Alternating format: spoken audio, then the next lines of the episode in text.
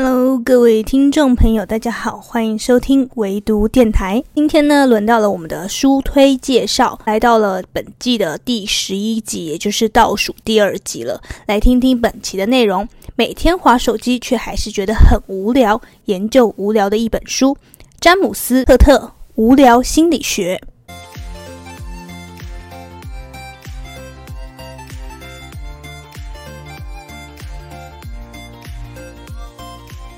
首先呢，还是要说一下，这本书同样是一本意外得知的书，和上次介绍的《机缘力》一样，都是因为要写说书稿才得以接触到的。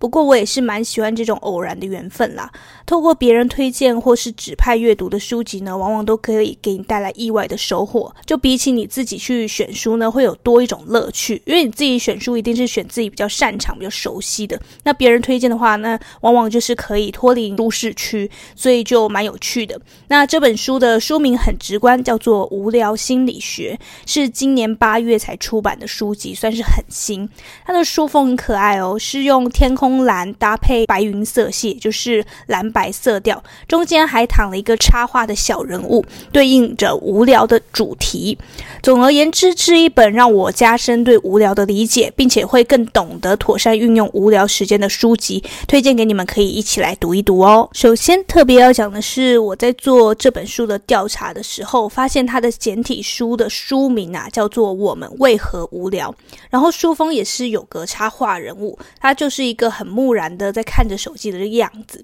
这就像我们一般的日常一样。常我会觉得很好奇，我们现在明明到处都充斥着填补无聊时间的工具，比如手机啊、网络，还有 App、游戏等，但我们还是经常会觉得很无聊，特别是在划手机的时候，很容易会陷入越划越无聊的状态。所以说，为了摆脱长时间感到无聊的煎熬，我们有必要先从认识无聊开始。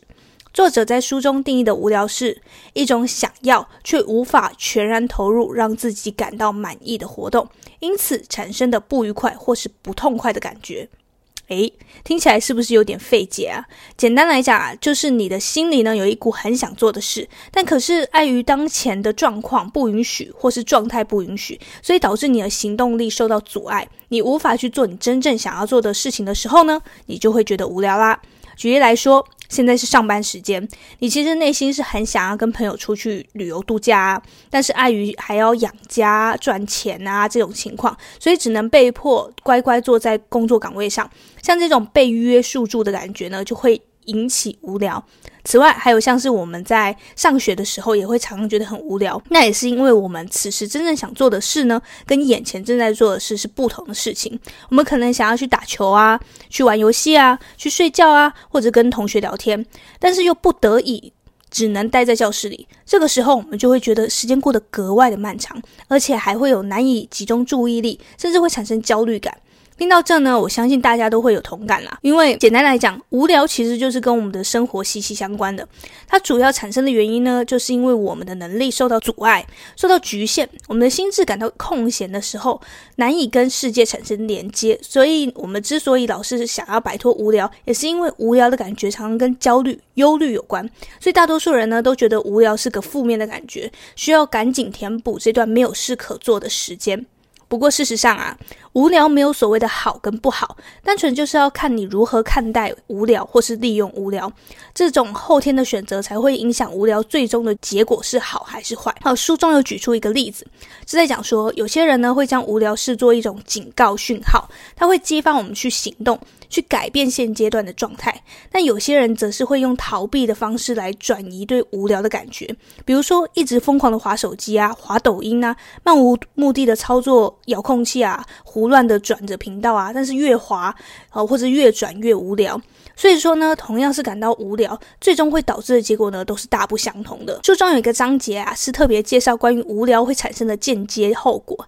这个让我印象非常深刻。比如说，无聊会导致肥胖。听起来超级可怕，对吧？但这不是作者随便乱说说的结果哦，而是经过真正的调查之后发现的奇怪现象。其实下次你不妨可以多多观察自己无聊的时候到底会做什么，就知道了。很多时候我们会把吃当作是一种有事可做的表现。有项研究表明，当人们花一个小时观看单调乏味的影片的时候，所吃下的巧克力豆的总热量呢，会高达一百大卡。那相反的，如果你是看一个比较有趣的影片呢，你反而就不会吃那么多啦。由此可见，无聊不不仅会把我们推向不健康的饮食选择，还可能导致我们忽视了那些我们已经吃饱了，不需要再吃的讯号。老实说啊，当我看到这里的时候，真的有种中枪的感觉，因为我就是这样，边看电视边无意识的吃东西，尤其是那种高热量的零食，然后随着情节的高低起伏呢，改变自己吃的量的多寡。我过去都是将这种无意识的进食状态呢，称作嘴馋。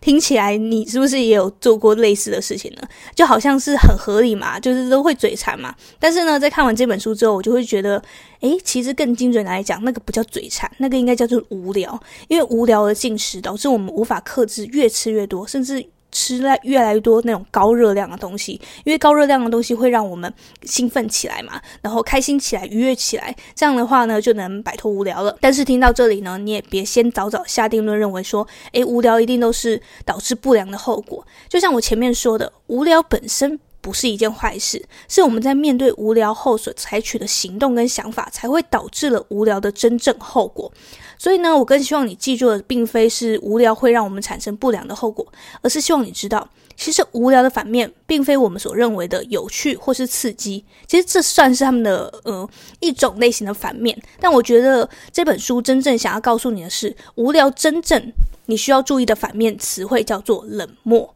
你想哦。我们会感到无聊，是至少心中还有对某件事情有渴望、有追求，即便我们可能当下并不是很清楚，或者是很模糊，就不太清楚那个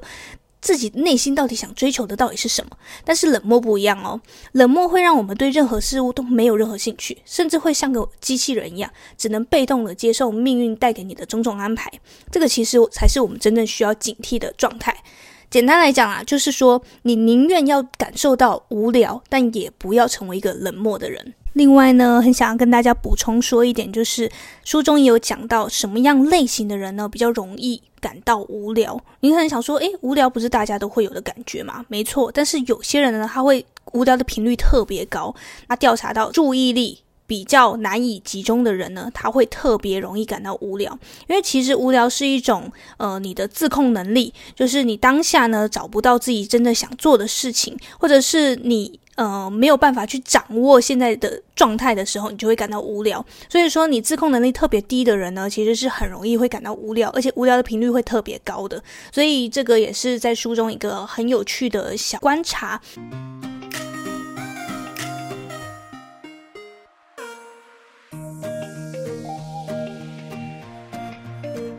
好啦，原本以为这就是一本科普类型的书籍，老实说，真的不会是在我的待看名单之内。但是因缘巧合之下，我接触到这本书，被分配到了要写这本书之后呢，我真的深深的爱上它了。呃，这个我要岔开来来讲一下是，呃，我其实接收到指派要写的书籍的时候，我一开始都会做很多的研究调查，想方设法的让我去爱上这本书，因为我觉得只有我真的喜欢上这本书，我去推荐给别人，或者是我。写这个推荐稿给别人的话，别人才会真的喜欢上它。同样道理呢，我呃，我挑书也是挑自己真的很喜欢的才会说书给大家。那如果我不喜欢，或者是我没那么喜欢，我再推荐给大家的话，相信大家也是聪明人，听得出来呢，我是那个。真心程度到底到哪里？所以我就是很希望大家可以透过我的说说书呢，然后感受到我对书籍的喜爱，然后间接的呢，呃，影响到你去喜欢这本书，然后或者是直接把它买来阅读一下。好了，这个是题外话，我再带回来我最后的结语啦。这本书呢，其实呃，不只是告诉我们什么是无聊，我们为什么会无聊，这种比较艰深或者是死板的内容，我呢其实是看着看着觉得，诶。他居然是有一种被激励到、被鼓舞到的感觉，因为作者有强调，无聊不是坏事，我们都应该要更正向的面对无聊这种情绪，并且让自己从被动的状态中走出来，成为自己的主人，去了解、去探索，我们到底该怎么做才能跟世界重新产生新的连接，或者是我们此刻真正想要做什么，是一种反思的机会。面对无聊，与其不断地向外追求更多刺激去缓解无聊的情绪，不如向内心去重新探索自己真正想要做什么，这才是解决无聊、排解无聊真正有效的做法。另外，想跟大家补充的呢，就是书中有讲到一个观点，就是你不要去尝试去逃避无聊，因为有些人会觉得无聊太不舒服了嘛，然后就会努力的一直划手机啊，然后追剧啊、玩游戏啊，然后去打发这一段时间。但其实你不如趁着自己感到无聊的时候呢，去想一下，你觉得不无聊的生活会是什么样的？用这种反向思考的方式呢，让自己找到自己此前最想做的事情。你去想象一下，你觉得不无聊的人生呢，是因为你有去投入做自己喜欢做的事吗？那如果是这样的话呢，那你就去做吧。是不是听着听着也觉得被疗愈到了？不仅认识了无聊，也更懂得消化无聊了呢？